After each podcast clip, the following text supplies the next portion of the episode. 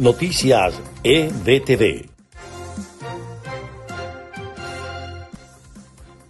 Este es el resumen de Noticias EBTV en podcast. A continuación, las informaciones del día martes 5 de enero. Les estaremos acompañando Freddy Machado y Susana Pérez. Comenzamos.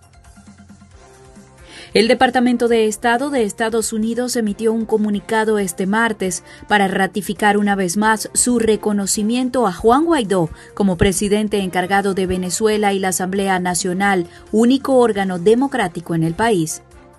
Juan Guaidó fue ratificado como presidente encargado y de la legítima Asamblea Nacional en Venezuela para dar continuidad constitucional al Parlamento electo en 2015 tras la consumación del fraude electoral el 6 de diciembre. Durante la instalación del período legislativo del año 2021, reiteró su llamado a las fuerzas democráticas a unirse en un solo norte para generar cambios políticos y poner fin a la crisis en el país. Uruguay, Colombia y Brasil anunciaron que no reconocen la ilegítima asamblea de la dictadura venezolana de Nicolás Maduro. La Organización Mundial de la Salud recomendó este martes demorar entre 21 y 28 días la administración de la segunda dosis de la vacuna anti-COVID de Pfizer y BioNTech, con el fin de aumentar el número de personas que puedan recibir la primera dosis en las etapas iniciales de inmunización. La Organización Mundial de la Salud registró este martes 585 mil nuevas infecciones, que elevan el total de contagios a nivel global a 84.2 millones.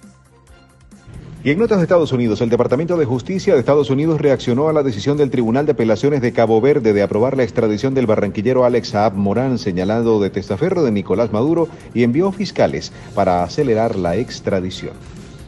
Cientos de partidarios del presidente estadounidense Donald Trump comenzaron a reunirse en Washington, D.C. este martes, un día antes de una protesta convocada por el mandatario que se niega a admitir su derrota en las elecciones de noviembre.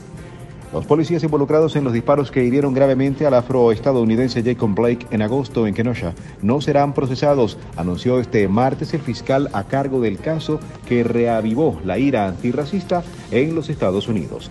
Estados Unidos registró este martes 21.11.527 contagios totales de COVID-19 y 355.180 muertes desde febrero de 2020, cuando se produjo y se supo sobre la pandemia. Los casos de coronavirus en Florida llegaron el martes a 1.392.123, luego de reportarse 15.431 nuevos positivos y 98 fallecimientos adicionales de residentes en el estado. Este fue el resumen podcast de EBTV Noticias, preparado por María Gabriela Rondón y narrado por Susana Pérez y Freddy Machado. Sigan actualizados con las noticias de Venezuela y el mundo a través de nuestra página www.ebtv.online. Hasta la próxima. Noticias EBTV.